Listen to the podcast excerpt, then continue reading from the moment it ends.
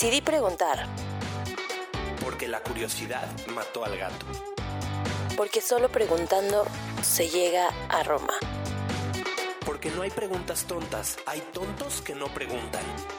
Decidí preguntar con Isaac Salame y Natalia Vázquez. Pásele, puede preguntar.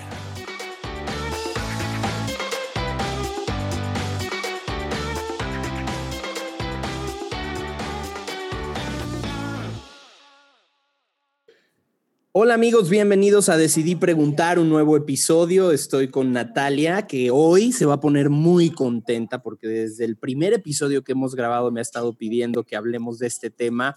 Este, y por fin se lo traje y, y logramos tener esta charla, que tenemos muchas dudas este, y tenemos muchas preguntas y tenemos un invitado increíble. Hoy Natalia Vázquez, ¿cómo estás? Bien, Isaac, ¿tú qué tal? Yo estoy muy, aquí. muy emocionada, como ya dijiste, porque Sí, sí, es un tema que me apasiona.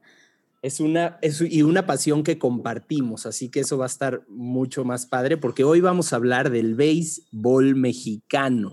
¡Woo! Play ball. ¡Aplausos! Iba, iba a sacar unos efectos, ya sabes, así de tu, tu, tu, tu, tu, Del, tu, del estadio. del estadio, que por cierto hay un playlist muy bueno en Spotify, que luego lo pongo yo en los partidos, pero, pero bueno, invité a un, a un cuate a todo dar, un cuate que eh, eh, sabe de béisbol, juega béisbol y hoy en día trabaja en la directiva de los Diablos. Efra Palacios está con nosotros. ¿Cómo estás, Efra? Gracias por venir y darnos tu tiempo y tus conocimientos. Bueno, hola Isaac, hola Natalia, pues muy bien aquí sobrellevando la situación, cada vez falta menos, no, no cabe duda que, que ha sido un esfuerzo muy grande, pero todo, todo muy bien, todo muy bien, gracias a Dios. Y bueno, porque me imagino ahorita vamos a entrar en tema, pues obviamente los estadios, los conciertos y todo eso fue lo que más se vio afectado. Y, y sí, nosotros, el que esté escuchando que le gusta el base en México, que cada vez somos más y cada vez seremos más. Comparte este sentimiento. Lo comparte, porque aparte ya te esperas muchísimo para béisbol. O sea, una vez que termina la temporada son casi tres años para que empiece la que sigue. Parecen tres Parecen años. tres ¿no? años. Y ahora se nos sumó con el COVID. Pero bueno, eh, Natalia, hay que aprovechar con nuestras preguntas. Tenemos a un, eh, digamos, directivo de los Diablos. Para los que no sepan, el equipo de los Diablos Rojos del México es el equipo de la Ciudad de México. Eh, dura- ah, ¿Cuántos años tiene, Efra, el equipo en México? ¿Se fundó en qué? No, el equipo está cumpliendo 80 años, este Ujú. 2020, Era 80 justo, años. era justo la, el torneo de aniversario y todo. y así es. Pues lo vamos a celebrar más fuerte ahora que se pueda. Pero bueno, Efra le sabe al 100 al béis, está metido hasta dentro de lo que es el béisbol mexicano y tenemos muchas preguntas. ¿Quieres empezar, Nat?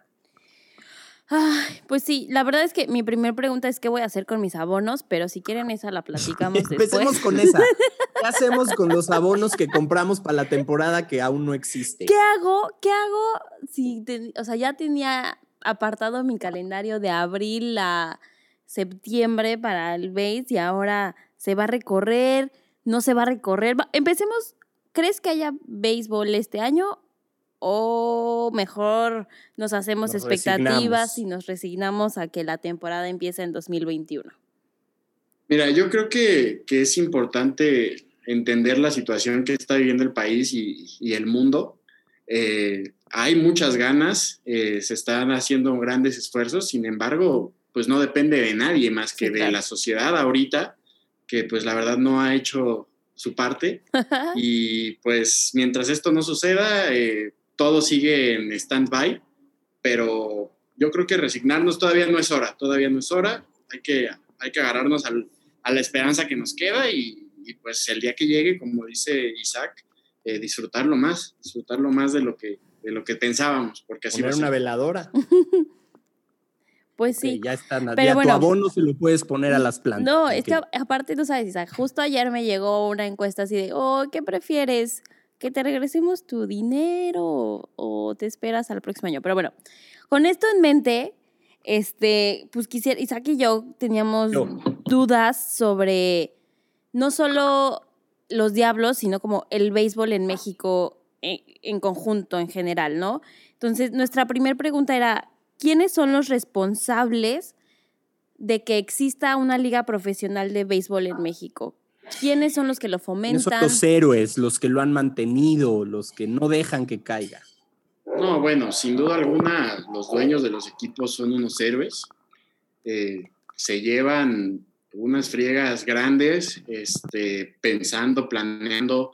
Muchos, no es que la gran mayoría, este, pues tienen otras actividades, otras empresas, y dan el suficiente interés al, béisbol para tener la liga como es, ¿no? una liga muy organizada, y competitiva, eh, limpia. Entonces, este, yo creo que los dueños, sin duda alguna, son los, los principales pilares de, esta, de este edificio, viniendo fuertemente atrás las, las divas y los jugadores, ¿no? Que los jugadores son, son quienes el low y son los importantes en esta industria, pero, pero también dueños para, pues para que tengan todo las, lo que necesitan para llevar su trabajo eh, de la mejor manera posible y ahí es donde vienen los resultados, ¿no? Entonces, Entonces, digamos que, Efraín, eh, o sea, me queda claro y asumo que en el fútbol sí, pero también me, me, me pregunto si es negocio tener un equipo de béisbol en México, me- mucho menos que el fútbol, pero como dices, yo creo que los dueños se llevan una friega porque mantener un equipo de béisbol ha de ser un reto titánico, es más amor al arte, ¿no?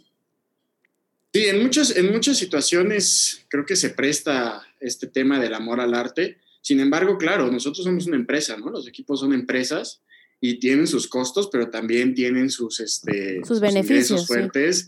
Y pues como ahorita tocaban el tema de, de los, de los abonos, el boletaje, la venta de, de alimentos y todo eso, eh, la, la propaganda, la ropa, eh, la gorra, el jersey, todo eso, claro que lo vuelve un negocio. O sea, se vende demasiada mercancía de, de los equipos, los logos los ves por todos lados, es increíble. Yo llevo apenas año y medio viviendo en la Ciudad de México, que empecé en este trabajo y a donde voy encuentro una gorra de los diablos, encuentro mucha de tigres. Están súper cool, Sí, están súper cool, Tigres- aparte le echaron muchas ganas.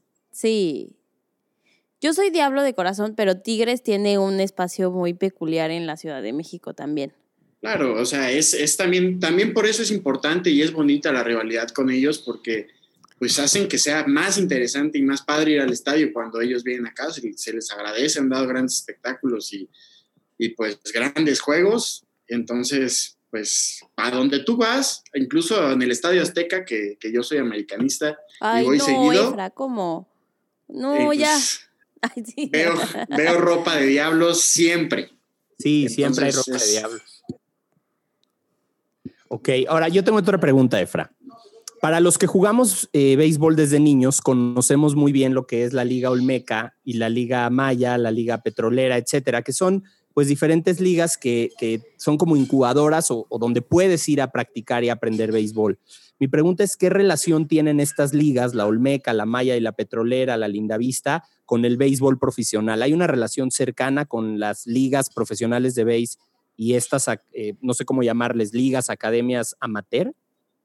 Mira, eh, la relación es estrecha, sí, pero en el sentido de que en sus inauguraciones, en sus premiaciones, en algunos juegos o eventos, pues Barroco, va algún jugador como por ejemplo Figueroa, Gamboa, Terrazas, Terrazas que salió de una de estas, de estas ligas. Entonces, realmente no hay un, una relación eh, fija, directa con ellos, pero siempre hay una relación de amistad y de, y de apoyo y soporte, ellos con nosotros y nosotros con ellos, ¿no? Al final de cuentas, nosotros no somos nada sin los niños, o sea, los niños se convierten en beisbolistas, o sea, ese tipo de ligas eh, te dan a lo mejor uno cada cierto número de años, eh, así en todos los estados, y eso es lo que creo que es más relacionable del béisbol profesional con las ligas infantiles. O sea, lo que dices es que no te no, no es un semillero de béisbol, o sea, de beisbolistas profesionales más que de aficionados. No, es un, o sea, normalmente en este tipo de ligas, pues tú pagas, ¿no? Por, para, por tener un entrenador, Ah, bueno, sí. por tener, por tener un, este, un lugar donde jugar, porque son ligas este, privadas, como todas las infantiles, pues no, no es viable mantenerlas de manera pública.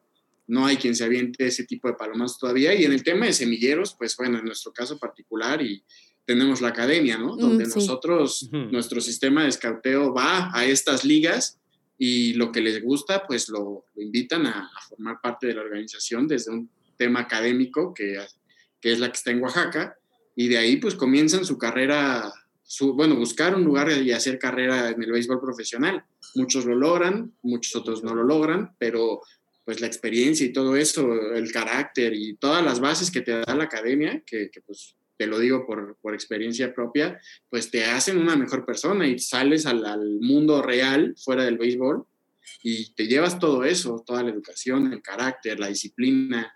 Entonces, definitivamente este tipo de oportunidades es algo que pocos pueden decir que la tuvieron, pero los que la tienen la tienen que aprovechar. O sea que ya, entonces cuando entras a la academia ya es porque quieres tomarlo en serio y digamos que en las otras ligas puede ser un poco como recreacional, pero si, uno, si una persona dice es que yo quiero ser beisbolista y vivir del béis, tiene que entrar a una academia de estas, ¿no? Pues tiene que ser escauteado, ¿no? Aquí sí, claro. no existe esto de que, oye, pues quiero ser beisbolista profesional, voy a la academia. No, pues o sea, si tú no cumples con los parámetros y un scout eh, profesional te hizo claro. la invitación, entonces, por más que tú busques, lo único que puedes hacer es entrenar para el siguiente año en el tryout, gustar y entonces recibir la invitación. Sí. Cuéntanos el tryout, ¿qué es el no, tryout? O sea, y también que quede claro que una vez entrando a la academia tampoco es un boleto seguro, o sea. No, para nada. Es No, no, no, entrar y nada, echarle o sea. muchísimas ganas y algunos de la academia llegan a ser beisbolistas profesionales. Claro, y muchos otros. Digo, porque tengo varios amigos que fueron a la academia y ahora ya no están en la academia. Pero a cantar. Literal.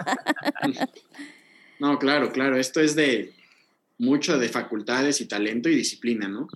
Entonces, sí, la academia, ir a la academia tampoco te asegura nada. Sin embargo, el tiempo que tú estés en la academia como, como joven, eh, llegas muy joven, 14, 15, 16, 16 años, dependiendo de tu situación, este, pues aprovechalo, porque algo vas a sacar de eso. Y, Sí, Y claro. es formativo va- para la vida, como dices, jugar Por béisbol. supuesto. haces- a ese nivel y estar en un internado donde todos los coaches son de alto, alto nivel, con una carrera prestigiosa en Liga Mexicana o Estados Unidos incluso, o sea, es aprovechar. Y si de ahí lo haces bien, yo te aseguro que este es un mensaje para los niños, yo, yo les aseguro que, que pueden buscar tener oportunidades para jugar béisbol.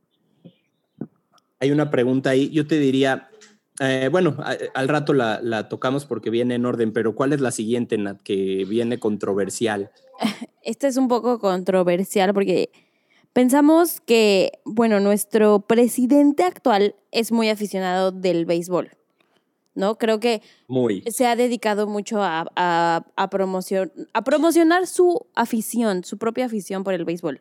Y nuestra pregunta es que si esta afición favorece a la industria del béisbol en México, si la ha favorecido, si sí, cómo, o si no, pues también cómo. Así, como en pregunta de examen. Así, este, explica. Bueno, de manera muy, muy personal, eh, en un tema mío, yo creo que, que nada de lo que hace el presidente beneficia a nadie.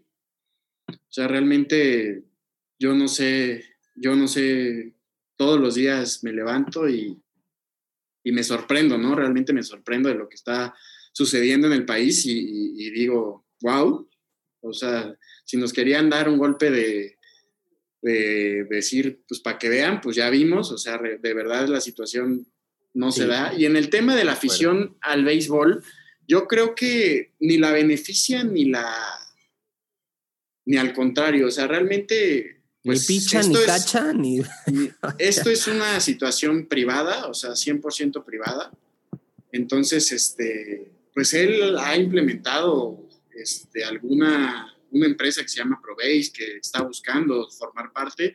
No, es, no hay nada todavía, entonces realmente no, no, no queda lugar a, a un comentario al respecto ¿Ok? porque, porque no, no ha habido ese, esa- ese avance o ese retroceso. O sea, realmente el señor le gusta el béisbol Y ya. y lo juega o lo jugó y, y, pues Punto. digo, en lo personal, en lo muy personal, pues Batea a mí no me bien gusta mal. que sea así, a mí no me gusta que sea así porque hace que la gente voltee para mal hacia, oye, pues estás destinando esto que podría ser para esto al béisbol y realmente es cierto. Entonces, pues para Sí. mí está, no, no es, no es benéfico. Pues sí, sí. eh, te lo dije que era pura campaña, Natalia. Bu- Bueno, la verdad es que no, no, no sé si sea pura campaña. Yo sí estoy convencida que él toda la vida le ha gustado el béisbol, pero siento que lo convirtió en un punto de su historia política, lo convirtió en algo político que, como dice Fran, no lo debería haber hecho, lo hubiera dejado como un gusto personal y ya, pero de repente lo volvió algo político que pues no terminó haciendo nada y Pero nada más le dio algo, o sea, como una connotación negativa al béisbol porque pues era como, ah, estás gastando en hacer un estadio, pero no estás gastando en hacer guarderías. Y era como... Es que como dice, como dice Efraín, yo, yo opinando un poco, Nat, era, pues sí, o sea, no, no- su gusto por el base nada más es algo que sabemos que le gusta, pero no ha apoyado en mucho, y ahí está, nos lo está diciendo. O sea, es como, te digo, hizo una empresa y me acuerdo cuando salió la nota de que iba a poner mucha lana en esta empresa del base, pero luego ya no salió nada y sí, ¿no? Como que X, ni pichar, ni cachar, ni batear. Pues sí. No, sí, Yo estoy de acuerdo también con Nefra. A ver, yo tengo otra pregunta. Eh, me encanta. Ay, Natalia. Es que sí, ¿por qué la liga, los directivos, los dueños de los equipos permiten que llueva en cuando hay partido? ¿Qué pasa ahí? ¿Qué, qué, qué está pasando? Mira, yo te voy a ser muy sincero, esta misma pregunta yo se la hacía a mi papá. Eh, nosotros somos de, de Oaxaca y, e íbamos demasiado al Estadio de los Guerreros a, a ver los partidos básicamente diario. Mi abuelito, que en paz descanse, un gran aficionado a los Guerreros, y íbamos todos los juegos, los nietos, los tíos, los primos a, a verlos y yo siempre me molestaba y le decía a mi papá cuando, cuando se suspendía un juego por lluvia o cuando no había juego por lluvia y le decía, oye, pero si ya saben que en estos meses llueve, ¿por Para qué no es la temporada en los meses que no llueve, no? Exacto. Ya que, ya que vas entrando a, a este tema de, pues de conocerlo, vivirlo y todo esto, pues te das cuenta que, que las fechas son, son importantes, ¿no? Porque estás hablando de que en invierno hay béisbol en el Pacífico, estás hablando del tiempo de recuperación que necesitan los jugadores y de descanso entre temporadas. Oh. Eh, entonces, digo, yo la verdad soy uno de los que más sufre cuando llueve, eh, hablando con, con los jugadores, así incluso cuando, cuando se nos suspende un juego se molestan, sobre todo el pitcher, ¿no? Pierdes un ritmo este, que llevas, eh, o, o simplemente pierdes tu, tu día, porque pues ya no es igual volver a calentar. Entonces, pues sí, sí es, sí es algo Es que, lo que no sé peor. por qué lo permitimos. La verdad es algo que ojalá, ojalá cambie. ¿Sabes qué? Yo, yo decía, le voy a decir al señor Harp Helu que le ponga techo, pero este va a estar más difícil. Pero te cuento algo que hicimos, Efra, y es un tip para todos. A ver, yo tengo mi grupo de amigos que íbamos al estadio la temporada pasada. Y me acuerdo que muchas veces ya teníamos los boletos y ya teníamos todo para ir al base y era y en el chat ya sabes decía, "Oye, pero va a llover. Es que sí va a llover, ya no hay que ir". Hicimos un pacto, dijimos, "A ver, mientras en el Twitter de los Diablos no diga que se cancela el partido, así esté el cielo color negro, Sí. nos agarramos y vamos. ¿no? Claro. Sí, pero Sí, sí. es- nosotros vivimos en, jugamos en Ciudad de México, que es enorme. A veces el pronóstico te dice, oye, 90%, pero puede llover en Santa Fe. Exactamente. Sí. Y nos ha- y nos ha pasado muchísimo que está lloviendo y ahí vamos en el coche y llegamos al estadio y juegan. O al revés. Yo me acuerdo que la- el los últimos playoffs hubo unos días que entre que llovió, se retrasó y así, pero al final creo que se jugaron todos, ¿no? Bueno, la verdad no me acuerdo si se canceló alguno, pero creo que se jugaron todos. Sí, hay diferentes reglas para, para esto, y- pero por ejemplo, el estado que yo creo que más sufre de esto es Puebla. Qué manera de llover en Puebla, ¿eh? Uy, uy, uy. Pero por ejemplo, en Yucatán ya sí también de repente llueve loco. Sí, pero yo creo que tiene más problemas de suspensión de juegos todos los años Puebla que el mismo Yucatán, que Oaxaca, que México. Influye mucho la cancha también. Yo me acuerdo que en el Frainano, con tantita lluvia, se hacían Ya, unos pum. charcos tremendos. Yo no sé si en el nuevo estadio de los Diablos está mucho mejor el drenaje, ¿no? Porque No, el estadio de nosotros, o sea, si, si tú lo inundas, en 10 minutos lo vacías. O sea, eso, eso no tiene ningún problema. El Frainano incluso, pues sí llovía, se encharcaba, pero, pero la gente de, de- de campo en, en una hora te lo deja para volver a jugar como si nada. O sea, son, de verdad, aplausos para ellos. Son personas que, que cómo conocen sus campos, cómo cuidan sus campos y, y qué manera de trabajar. O sea, realmente lo que es el Diablos es el mismo el mismo equipo que, que arregla los, los estadios desde el Foro Sol, si no es que desde el. Seguro Social, pero pues ya eso ya es una etapa Hace que yo muchos no años. conocí. Entonces, pues eso, eso sí es, es importante, ¿no? El terreno, hay estadios como, pues yo recuerdo Monclova, que que es muy difícil que puedas jugar después de un aguacero, sin embargo, lo ponen en orden, lo ponen en orden y se juega. O sea, Ok. Todo depende de horarios. Nice. Muy bien, muy sigue, bien. Mm, también Isaac y yo llegamos como a la pregunta de ¿qué nivel de vida puedes lograr como un jugador profesional de béisbol en México? Porque luego se, se fanatiza mucho sobre, por ejemplo, Messi o, o estos jugadores de fútbol profesional que son así, que tienen unas vidas muy, muy extravagantes. O el mismo, no sé, Alex Rodríguez de la MLB que dice, ah, gana millones y millones de pesos. Y uno Y se pregunta, México bueno, también. En del México, foot. ajá, En el foot ganas mucha lana. sí, también en el fútbol, pero dices como, bueno, en México si quiero dedicarme al béisbol, ¿cuál es como mi expectativa de, de vida? Mira, el béisbol la verdad es que es muy celoso. O sea, es un deporte muy celoso que te exige todos los días tu total esfuerzo desde que empiezas, como hablábamos de la academia, y tu día a día como jugador profesional. De eso depende tu, tu nivel de vida. Yo creo que el béisbol te da, te da para tener un nivel de vida excelente, bueno, muy bueno. Una en- familia. en México, por supuesto. O sea, una familia, un buen coche, una casa propia, claro Ok. que te lo da. Sin Ok. embargo, este, es diferente, ¿no? Es diferente al fútbol por muchas situaciones de, ya de mucha mercadotecnia y temas ajenas a lo que es el deporte, pues el fútbol pega más, ¿no? Vende más. Sí, sí. eh, simplemente el hecho del, pues, del Mundial de Fútbol, pues cuánto cuesta, ¿no? Una Copa América, o sea, y el béisbol, pues es algo que se mantiene todo, todos los años eh, y el beisbolista gana, gana, gana suficiente para vivir bien siempre y cuando pues, haga una carrera buena, eh, lo más Profesional. larga posible, profesional, claro, lo más larga posible y eso, eso depende de cada uno, ¿no?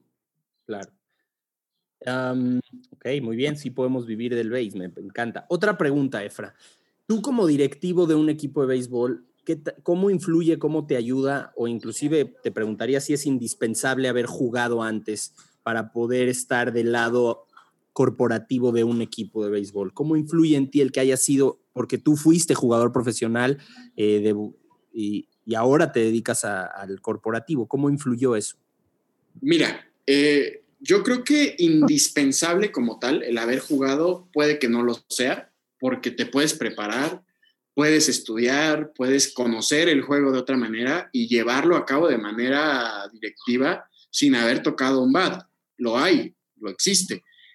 Pero para mí es un plus muy importante, o sea, conocer la esencia del juego desde adentro, eh, pues cómo, cómo se siente un partido con, con público, este, todo el sistema de desarrollo, conocerlo y todo eso, claro que me ayudó, me ayudó, yo estuve en la academia, estuve en la academia de Oaxaca, de Monterrey, eh, eh, en ese tipo de sucursales, pues tú aprendes, aprendes a vivir de otra manera, ¿no? Muy por, muy por encima de las situaciones en las que hayas crecido.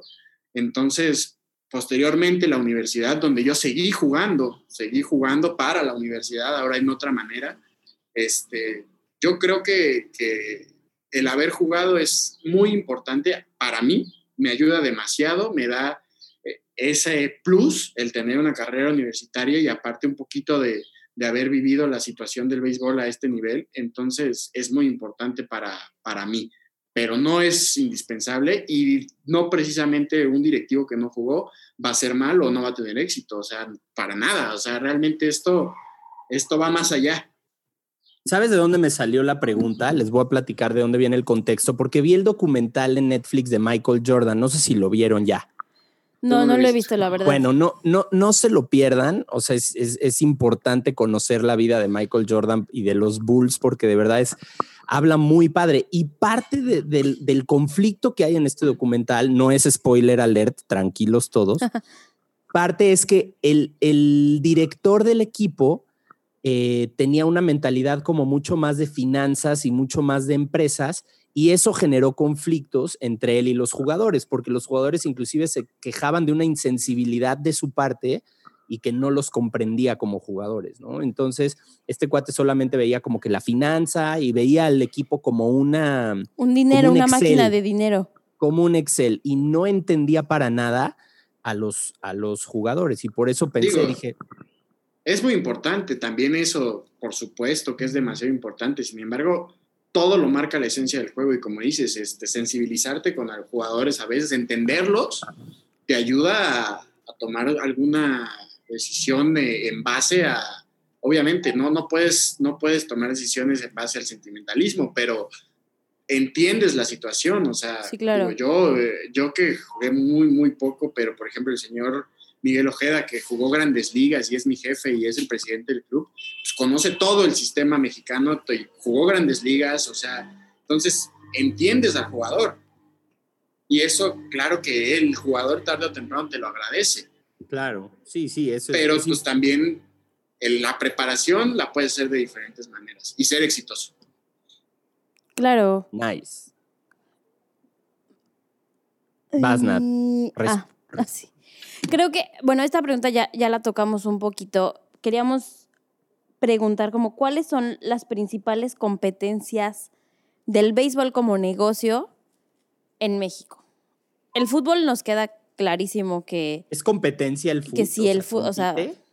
¿Lo ven como competencia? Ahora el básquet que está empezando a crecer muchísimo también en la Ciudad de México. ¿Compiten? ¿Viven juntos?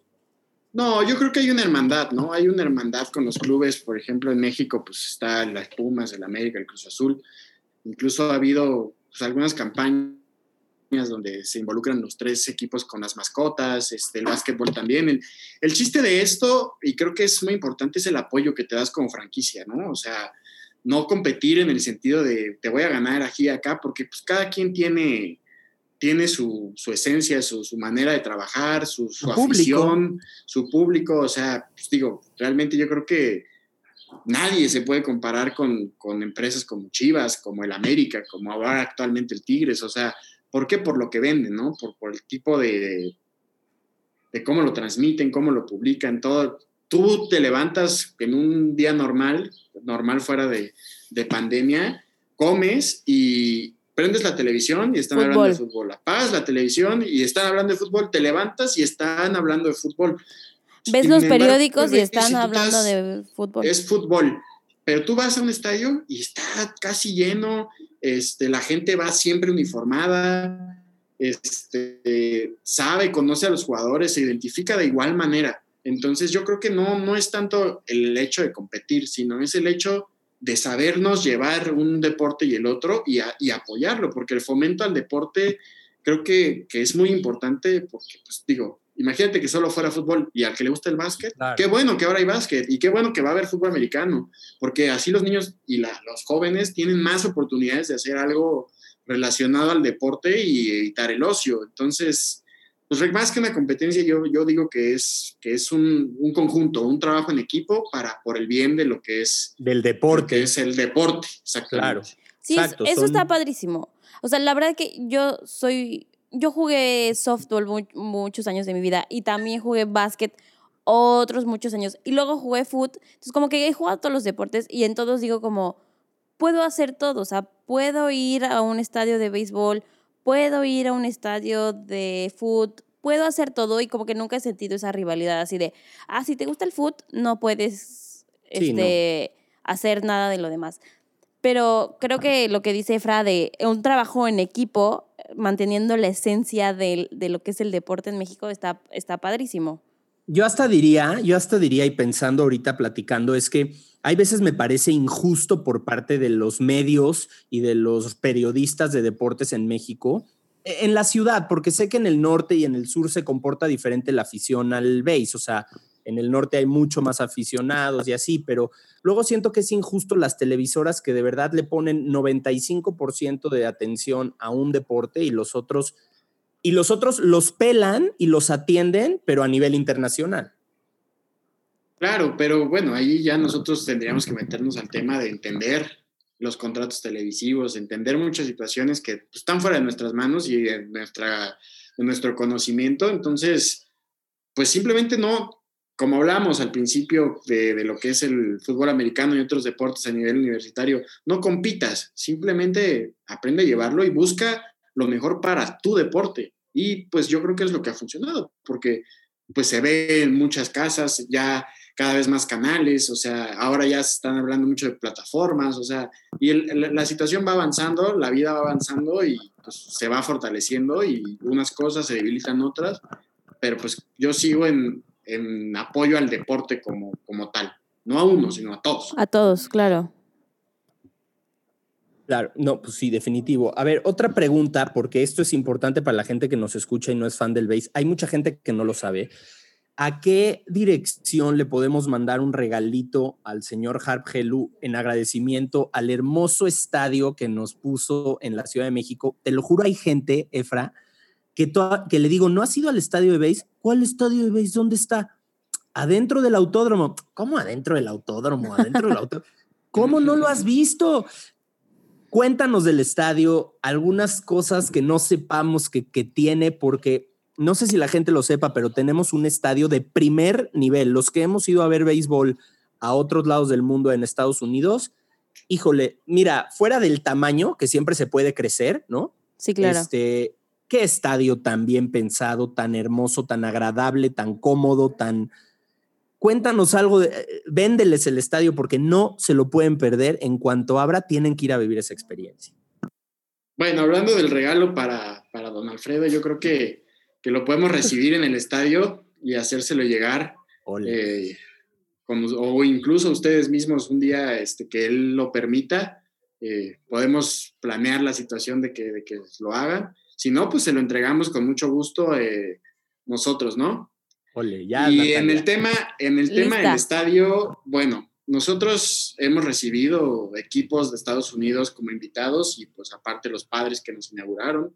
Teníamos este, este año programada la visita de San Diego y de Arizona para que jugaran aquí y bueno, lo- los comentarios que se reciben de, de este, de este, de la industria de grandes ligas es, como dice, si el estadio es de grandes ligas, lo único que, le, que no lo puedes comparar es la capacidad del estadio, pero México no necesita mayor capacidad. Entonces es un estadio que cumple en tecnología, en arquitectura. eh, bueno, hay murales por todo el estadio de, de artistas mexicanos. Eso, es una Este- galería de arte ah, desde afuera. El puente Claro. es una galería de arte. Hay, hay este, algunas artesanías. es- bueno, la tienda es impresionante. Impresionante. Eh, la vista, el, el tridente que es el techo del estadio, pues, es, tú cuando llegas al en el aeropuerto es lo primero que ves y te llama la atención. El campo pues, es espectacular, o sea, es uno de los pocos estadios con bleachers en México también. ¿Qué Y es muy bleachers? aparte ¿Qué de es bleachers? eh, a el área de jardines, el área de jardines, que son las gradas de jardines. Muchos estadios solamente es la, abarcan el- la parte de El atrás para, para lo que es la afición.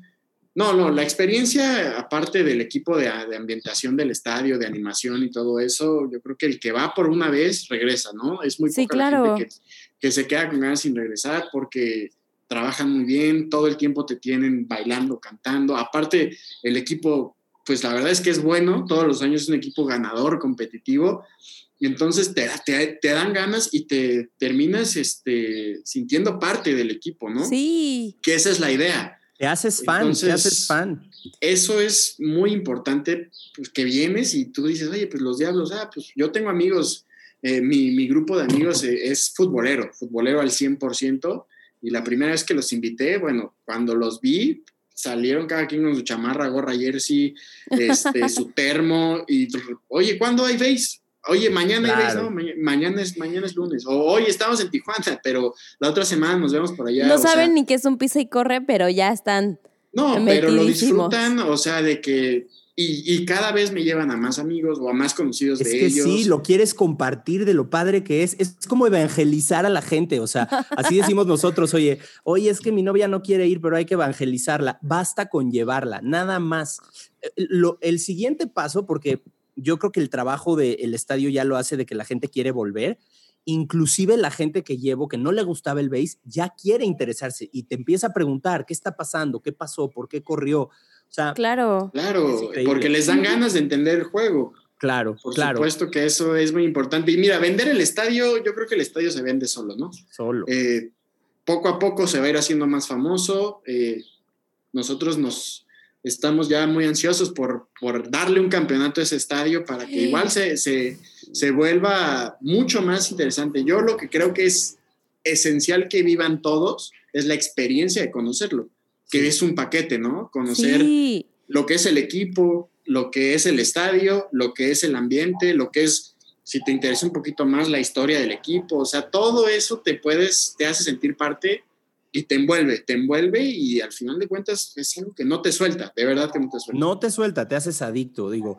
Digo yo desde niño, pero los que van por primera vez se hacen adictos. Y felicitar, Efra, ahí luego me ayudas también a felicitarlos, a los que, los narradores, los que están poniendo la música. Sí, la ¿Cómo se ambientación. llama este equipo? Exacto, los de la ambientación. Equipo de animación, incluyendo a los camarógrafos que están Ah, abajo, porque tienen un sentido del humor, o sea, te encuentran al, al güey que trae al niño chiquito y le ponen la del Rey León, y o sea, de verdad tienen un ingenio que, que mantiene en esos silencios y pausas del partido, le dan una vida y una diversión increíble. Y son buenísimos, ¿eh? Yo desde el No. Frainano los conocí, pero son buenísimos. Bueno, y los Desde tacos de luego. cochinita y, o sea, como que todo, todo, todo, el conjunto de todo es lo que hace que sea una experiencia muy diferente a cualquier otro deporte que A puedas ir a otro. ver.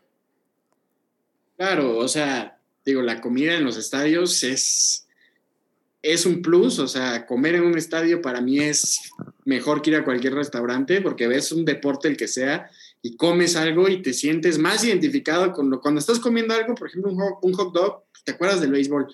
Sí, Cuando estás comiendo unos tacos, te acuerdas del fútbol, o sea, cosas así. sí. Entonces, pues sí, es una experiencia que de verdad tienen que vivir. Tienen que vivirla y con estadio de primera en la ciudad, de primera. ¿eh? Sí. Oye, Efra, hablando de, de estadios, ¿qué otro estadio en la República Mexicana está chido también? Porque digo, nosotros estamos hablando de la CDMX, que es lo que nosotros conocemos, pero sé que hay mucho béisbol en el norte, en el sur. ¿Qué otro estadio también dices como es un muy buen estadio? Bueno, en, en- en hablando de, de lo que es la estructura del estadio y todo, el de Monterrey lo, remodelaron por completo para recibir equipos de grandes ligas. Es increíble, Quedó es muy, bonito. lo conozco, sí. Ese es uno de los mejores. Pero ahorita los estadios más bonitos, después del nuestro, porque con el nuestro no hay. No, No, hay, no no, hay. hay. es este, sería el de Hermosillo, el de Culiacán, el de Ciudad Obregón, que son estadios nuevos, con una arquitectura muy, muy moderna. Y aparte, pues es otra liga, ¿no? Donde, Sí. donde el béisbol es una religión, que es Sinaloa y Sonora.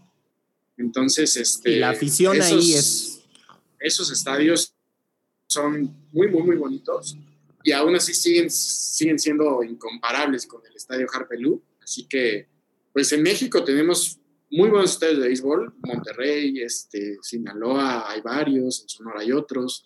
Eh, el de Tijuana, como tal, así bonito, yo no lo considero. Sin embargo, el ambiente que se vive en Tijuana y todo eso es muy, muy padre también. Aparte, pues siempre una, un partido contra Toros es, este, es emocionante. sí. El estadio de Puebla, que en lo personal es un estadio de donde tú te sientes, ves igual. O sea, es un estadio muy bonito, chiquito, pero muy acogedor, eh, así como en su momento lo fue el Frainano. Entonces, esos, sí, sí, hay muchos estadios muy bonitos y, y- y ideales para la pelota. Genial. Em, por cierto, bueno, vas tú, Nat. Esta pregunta quiero saber la respuesta. O sea, lo que la puedo hacer, Ah. Nat, Yo, sí. adelante, Gracias. adelante. es que es que la redactamos así. Dijimos sin contar la MLB, ¿cuál, em, eh, cua- en tu opinión, cuál es la liga de béisbol más competitiva? Y nacía esta pregunta porque tenemos la Liga del Pacífico y la Liga Mexicana de Béisbol, que son dos ligas distintas con diferentes equipos. ¿Cuál es más competitiva? eh, o, o en el mundo también, además de la Major League Baseball, ¿cuál es la liga de béisbol que dices tú, wow, esto es top, nivel arriba? Bueno, Top tier. definitivamente el nivel top se juega en Estados Unidos. No hay, no hay nada, no hay nada más este, alto que ellos. Incluso en una, en una entrevista hace poquito de, de Albert Pujols, él hizo un comentario que me llamó mucho la atención de, de Otani, el, de, el que picha y batea con los angelinos. Ajá. Y dice, mira, si él puede tirar y sacar out y puede batear en este nivel, no hay nada, no hay nada. O sea, es uno de los mejores. No hay nada No más hay que nada mejor. Sin embargo, el béisbol asiático, eh, hablando de Japón y ahora Claro. un poquito Corea, Claro. eh, Japón yo es considerado también a nivel grandes ligas, o sea, es un, es un béisbol demasiado, demasiado competitivo, muy bueno, incluso pues muchos mexicanos, los mejores han ido a, a jugar allá después de, de su paso por Estados Unidos o antes, Sí.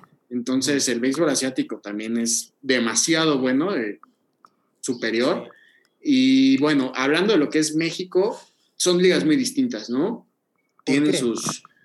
Pues para empezar, el, el- el tiempo en el que se juega, ¿no? Uno es verano, otro es invierno, eh, cambian muchas, muchas situaciones.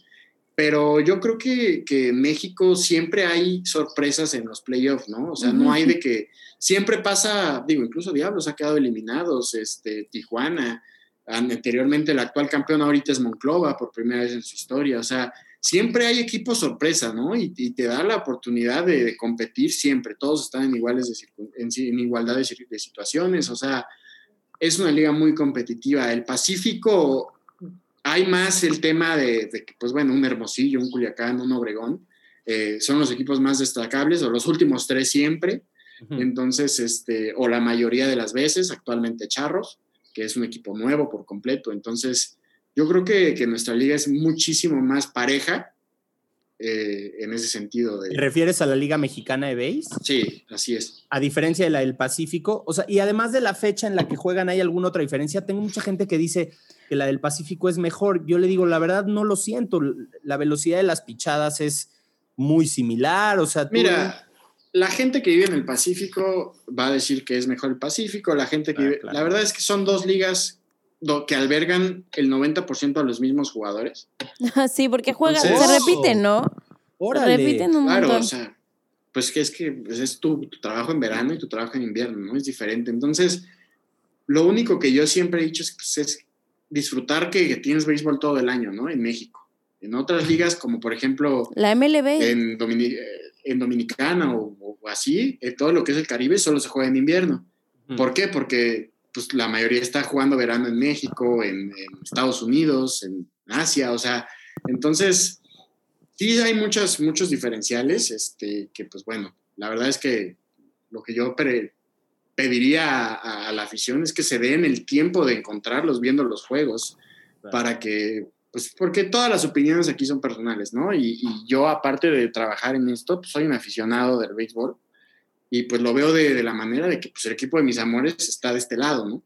Claro. Aparte que es una liga más larga, la, el Pacífico es más corta, se juega en invierno, son diferentes plazas, se, se juegan casi todos los juegos en Sinaloa y Sonora, aquí tienes diversidad en muchos estados, o sea, la verdad es que si nos ponemos a compararlas no acabamos y yo creo que no es el punto. Claro. Pero mira, qué buen punto. Yo no sabía que los jugadores también jugaban en la otra liga. Yo luego decía, ¿por qué no juegan entre ellos? Pues porque son los mismos jugadores. Pero bueno, vas, Nat, ya, muy bien, gracias por esa respuesta. Oye, Ebra, este, queríamos un poco hacer como un ejercicio de comparación entre la Liga Mexicana de Béisbol y la MLB. ¿Cuál crees tú que sean los Diablos Rojos en la MLB? O sea, si tuvieras que poner Mira, un yo comparativo. soy Red Sox de corazón, Ok. yo voy a Boston, pero definitivamente nosotros somos más apegados al sistema de los Yankees, ¿no? Sí. el equipo más ganador. Eh, ahorita, pues yo estoy rompiendo una regla que, que si tú eres diabla ya sabes cuál es. No sé si me la puedes decir. ¿Cuál? Pues tengo, ba- tengo barba. eh, Ah, claro. Ah, la barba estoy- no, No se puede. No se puede. Los No, Yankees no sea, permiten la barba. Sí, Nosotros- no, A en cambio diferencia de Boston, Boston. Boston sí. No, a diferencia de cualquiera. O sea, ahorita nosotros, pues bueno, estamos fuera de, de oficina y todo eso, es, ya saben, ¿no? O sea, si ahorita porque me peiné me veo decente. Ahorita porque me peiné me veo decente. Entonces, eh, yo creo que son los Yankees por muchas situaciones. Lo que vale en la liga el equipo, el más ganador, eh, en los diferenciales que tenemos, como por ejemplo el uniforme, somos el único equipo que lleva más de cinco años jugando con las medias arriba, eh, igual a la par con los guerreros de Oaxaca. Much- la mayoría de los equipos, unos arriba, otros abajo, lo permiten, ¿no? Porque es uniforme. Ok. es uniforme. Claro. pero nosotros tenemos reglas así, entonces yo creo que la respuesta es Yankees. Qué definitivamente buena Yankees. respuesta por la filosofía de cómo jugar y las y la-. Las reglas. Wow. Mira, y pues sí, los más ganadores, sobre todo. Vas, vas, porque yo te quité una pregunta. No, no te preocupes. Yo quería preguntar que cuál es la receta de los tacos de cochinita del estadio. Bueno, mira, si la consigues me la pasas, porque, porque de verdad que qué ricos son los tacos de Oye, cochinita pero en el desde el Foro ¿eh? Sol no dejan de ser los mismos o se han cambiado. No, No. no, es, es, Sigue el- el es la misma ¿verdad? familia. Sí. Es la misma familia. El, el señor, el creador, eh, falleció También hace estaba en la poquito. Liga Olmeca. pues. Ay, Ajá, falleció hace poquito a causa de, también de esta situación. Entonces, este, su familia ¿Del es la que ha tenido, si es, su familia es la que ha tenido esta receta años y años, que yo creo que, que si le podría dar una recomendación a la familia es que no permitan que esto salga nunca de su familia. Sí, no, Nunca. es una obra de arte, es una obra de arte que gracias por disfrutar. Yo de verdad que cuando, cuando empezó la temporada los comía básicamente diario, después me di cuenta que no era buena idea, por, por el tema de que ya no me, no me quedaban mis pantalones, pero, pero sí, no, no, qué bárbaro. O sea, el que vaya al estadio tiene que tomarse una cerveza, comerse unos tacos y comprarse algo en la tienda. No, sí, y aparte no puedes comer esos tacos en ningún otro lado que no es en el estadio de sí, es los un, Diablos. es un diferenciador también de, de Diablos, los tacos de cochinita. Cuando hay concursos de comida, eh, nuestro eslabón fuerte es, son los tacos de cochinita. O sea, Sí. esos tacos Nos- lo son todo, lo son todo. Me acuerdo que en el Frainano nos acercábamos a- al puesto de tacos y les decíamos, y les pregunté, les dije, ¿qué? Pues ahora para el Estadio Nuevo ahí nos vemos. Y me contestó una, no me acuerdo quién era, pero me dijo, no sabemos, todavía no nos dice nada. Y yo dije, ¿Cómo? si no hay tacos de cochinita en el nuevo estadio, no voy a ir. Bueno, pero ya viste que están, Sí, están por todos lados. no tienes por qué no ir. No, muy bien. Este, de verdad que sí, es una de las grandes cosas de- del estadio. Y última pregunta, Efra. eh, eh, yo quería preguntar porque se vende mucha cerveza. Hay mucha gente que dice que por qué no hay bar, pero qué bueno que no, para que Pero sí hay un barcito, cerveza. ¿no? O sea, sí puedes No pedir hay. de otras cosas. O estoy alucinando. Mira, actualmente eh, ya, ya existe lo que es el bar, pero es pa- para lados de se, tra- se, se, tra- se, se traba un ¿Se poquito. cortó para ¿Es- qué? es ¿Qué para es para qué? Ah, es para, para los aficionados y abonados, la zona VIP del estadio. Ah, Entonces es mañana. este es un bar subterráneo, subterráneo eh, que está donde se pone a calentar el que va a batear, el- en el círculo de espera, por ahí está más o menos el, el barcito. ¿Y entras hablando por ahí? hay unas escaleras, te Ah. levantas, bajas y este, la verdad es que yo no he ido a verlo ahorita cómo quedó, no sé qué van a vender, nada de eso. Entonces, este, pero sé que ya está la instalación ahí en, en el estadio para el bar. Y bueno. Pero bueno, es que si eres no- un mortal como nosotros, la cerveza es lo más delicioso que puedes tomar en un estadio. O sea, sí, no. quien se toma una cuba en un estadio es como, güey, no estás en los toros. O sea, estás en un estadio de béisbol. Sí, claro, no va. Tómate tu Sí, chela. no va. Es otra, es otro, es otro viaje, es otra, es, hay que emborracharse de cerveza. Sí, no hay que empanzonarse ahí con cerveza. Esa es la esencia del béisbol también. o sea, Claro. Sí, tu totalmente. vaso, tu vaso por entrada y salir con tu. Oye, Fran, pero para Tu este, vaso por entrada. completar la, la pregunta de Isaac, ¿como cuántos litros de cerveza se vende en un partido que tenga un- una ocupación lleno? Así un playoff, un Diablos versus Tigres en playoffs. Híjole. ¿Cuántas Mira. ¿Cuántos litros se venden? La verdad es que es muy, muy, muy complicado que, que yo lo sepa, debido a que Claro. no, no estoy metido en eso. Me, me gustaría algún día saberlo, pero yo creo que no baja de los 50 mil litros de cerveza. O sea, es. Uh. Son un estadio lleno. como Simplemente nuestro, yo me tomo como hablas- nueve litros. Hablas de 17 mil personas. ¿Caben 17 Y- mil en el estadio? Y, y, pues son muy pocas las personas que se toman una. No. Así como hay muchos que se toman ninguna, hay quien se toma cinco. Una en por estadio- entrada. Sí, o hay una que se toma 10 o algo así. Claro que lo hay. Entonces, yo creo que si estás hablando de 17 mil, poniendo que van niños y lo dejamos en, en unos para irnos bajos, 15. 12 mil. 12. va. o 12 mil y se toman tres, son estás. 36 mil litros de cerveza, casi 40. O sea, no, no, no, es, No para, ¿eh? No Increíble, para la ¿no? chela. No para No, la la chela. no. es no y, no se puede acabar. y las, las micheladas. Ay, no. Yo soy fan del estadio. Fan. Oye, ya- y una de pilón, una pregunta de pilón. Este, lo de los palcos que platicábamos al principio. eh, hay una zona para los que no conocen el estadio bien bonita. De hecho, en el centro, así atrás del home, hay un palco enorme que me imagino que es el del señor, eh, el de la el Harpe. el señor Helu.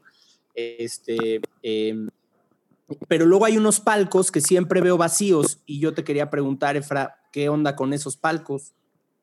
Mira, esos palcos los, los maneja lo que es el área administrativa y el área este, del estadio. Eh, sí, el palco presidencial es el de medio, que es para uso de, de la presidencia, ¿no? Del señor, de su familia, invitados. Sí. Eh, hay palcos de patrocinadores. eh, ahorita creo que ya, ya este año iban a habilitar. Hay un palco muy grande del lado del visitante, casi al final, que abarca como cuatro palcos pequeños, que va a ser un restaurante, aún no sé cuál. Ah, va a ser un restaurante, entonces va a tener palco para los que estén comiendo adentro y servicio de cocina, de otro tipo de cocina ya a la carta, ¿no? Los palcos, pues bueno, son, este, me parece que tienes que comprarlos por, por temporada, eh, empezando, antes de empezar.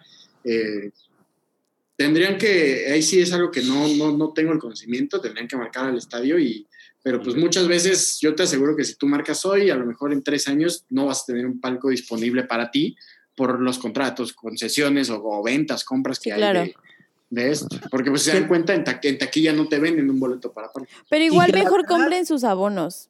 Está Sí, más porque chido. no es cier- de hecho, yo creo, como decías, Efra, al principio del programa, creo que el, el- se- la experiencia es mejor si te sientas con la tribuna y abajo y se ve increíble y estás ahí que si estuvieras arriba en un palco, ¿eh? Mira, nosotros como directiva tenemos nuestro palco justo al lado del, del dogout, ¿no? Ok. Están los jugadores, hay un pasillito de un metro y estamos nosotros.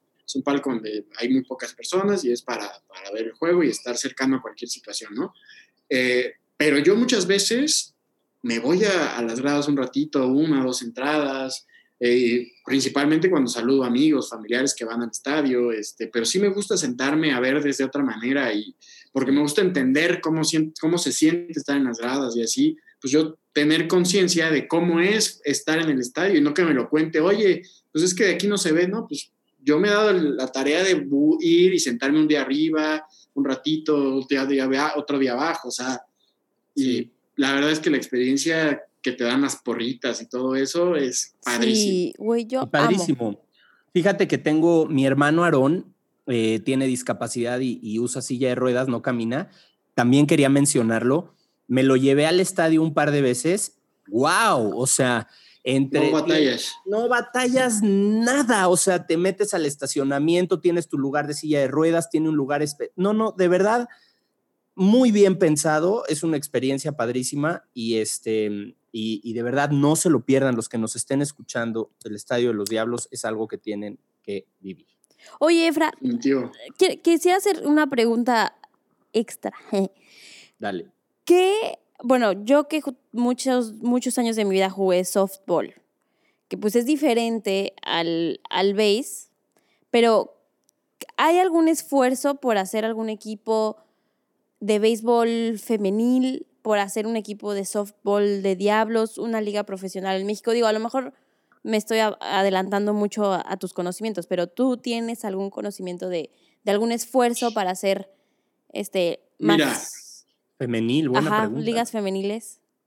La verdad es que actualmente en México el, el- el béisbol femenil pues no, no ha tenido ese impacto, esa demanda que, que requiere una liga profesional, como en algún momento pues, pasaba con el fútbol hasta que pegó tan fuerte que ahora tenemos liga, ¿no? Y que bueno, la verdad es que, pues, que es muy padre ver un partido, porque es la misma pasión para Sí, los claro. hombres y para las mujeres.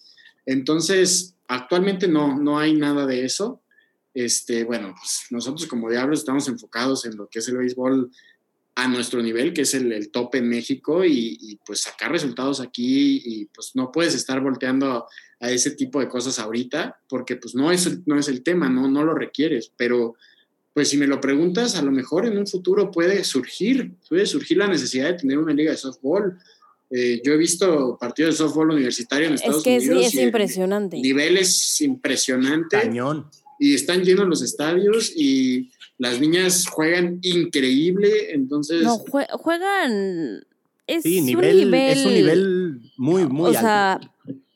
bueno, yo que o sea, yo que llegué a jugar base y soft, o sea, sí son diferentes, o sea, la esencia es mu- muy similar, pero a mí siempre se me hizo más difícil batear una bola de soft que una de base y eso está comprobado científicamente.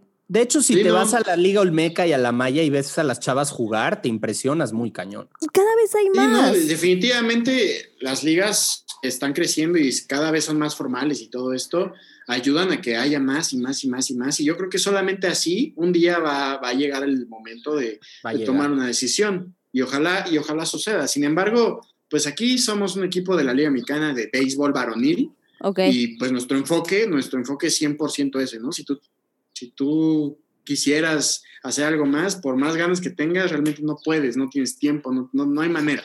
Entonces, Natalia Pues ya me voy a meter a la directiva para empezar Para una rama femenil, porque, o sea, digo, yo por mi experiencia, cuando mi- mis amigas, o sea, que jugaban soft de mi generación, empezaron todas jugando base. Y en un punto ya hubo una diferencia y se cambiaron a soft. Pero si ahorita tú vas a las ligas, ves a las niñas desde pañalitos jugando soft, que se me hace súper interesante y, e importante como para este progreso que dices, Efra, de decir, bueno, ya requiere el, la demanda del público mexicano Exacto. una liga No, y- femenil. y definitivamente, si llegara a ver algo así fuerte, organizado, profesional, va a ser de softball. Va a ser difícil que sea béisbol femenil, Ajá. es más fácil, yo creo. Entonces, es padre que desde chiquitas, porque por ejemplo, yo que soy de Oaxaca, había niñas que jugaban béisbol y la verdad es que muy buenas, o sea, la verdad destacaban, Sí, sobre claro. todo una que incluso eh, representó a México en el béisbol eh, femenil. Pero llega una edad en la que ya no puedes continuar jugando béisbol y entonces cuando pasas al softball. Ajá. En cambio, si, te, tú, si tú te enfocas desde chiquito a tu softball, pues vas a destacar en softball. Eso es Sí, la verdad es, es, es- padre. A mí me gusta mucho todo, todo ese ambiente, todo. Soy muy fan, ¿verdad? Natalia, tú va- deberías de hacer cambios y poner porristos en Por- el no, equipo. pues es que sí, o sea, yo sí tengo ganas de que, por ejemplo, la Liga MX de mujeres, pues si bien ya se está haciendo, todavía no tiene el push que a mí me gustaría, pero no sé, me gustaría que en todos los deportes haya por lo menos una rama femenil que digas como, bueno, Mira. a lo mejor no es profesional, pero hay una una academia idea, de mujeres, hay un equipo Pero la de academia mujeres. la hay, ¿eh? Te digo algo, a mí me han invitado a muchos torneos que se hacen en la Olmeca y en la Maya y en otros. Sí, de mujeres. Podemos empezar a ir a apoyar a esos equipos y entonces. Claro, ay, Isaac, yo fui a Olimpiadas, o sea, hice todo lo que yo tenía que haber hecho, lo hice. Vas bien, vas bien. No, muy pues ya bien. no, ya la universidad pudo más, pero Oye, este, increíble eh, plática. Estamos por terminar el programa. Efraín, muchísimas gracias por tu tiempo, por haber aceptado platicar con nosotros del BASE. Estoy seguro que los que nos escuchan estarán muy satisfechos de esta charla y definitivamente tendrán una curiosidad impresionante de ir a vivir el béisbol en nuestra ciudad eh, y ver a los diablos eh, ser campeones. Ojalá, porque yo también soy diablo de corazón, ojalá y ya pronto podamos cargar ahí eh, el trofeo en el estadio de locales. Estaría chafísima, ¿no? Que ganemos el campeonato en... en- No, te juro que no importa. tampoco está tan chafa. No, no, no, no, no. Sí, pero estaría increíble que Sí, sea ahí en nuestro estadio. Sería Es un sueño que tenemos que hacer realidad, coronarnos ahí en, el, en nuestro templo. Entonces, pues, os digo, ojalá y definitivamente la afición es base para, para un torneo este, bueno, importante, un campeonato. Entonces, pues nosotros agradecidos con la gente que va al estadio y que se apasiona y que nos sigue y pues invitarlas a que lo sigan haciendo y el que no lo ha hecho, desde la oportunidad y les aseguramos que se van a, no se van a arrepentir. No, se van a hacer adictos, van a ir más de una vez. Tenemos la mejor afición, es un gran ambiente. Muchas gracias, Efraín Palacios. Espero que el béisbol eh, regrese muy pronto después de esto del COVID y regrese fuerte para poder entrar a ver los partidos de nuevo. Eh, muy bien, Nat, ¿alguna otra pregunta? Creo que ya, ya es todo. Ok, ya estamos. Pues vamos a despedirnos, amigos. Decidí preguntar. Síganos en redes sociales, arroba decidí preguntar. Sigan a Natalia Vázquez como, Nat.bzqz. a Efraín como, Efra Palacios 12. y sobre todo a los Diablos. Sigan a los Diablos en Instagram, es una súper experiencia. Eh, vayan al estadio. Yo soy Isaac Salame, arroba Isaac Salame también. Y nos vemos en el siguiente episodio de Decidí Preguntar. Bye.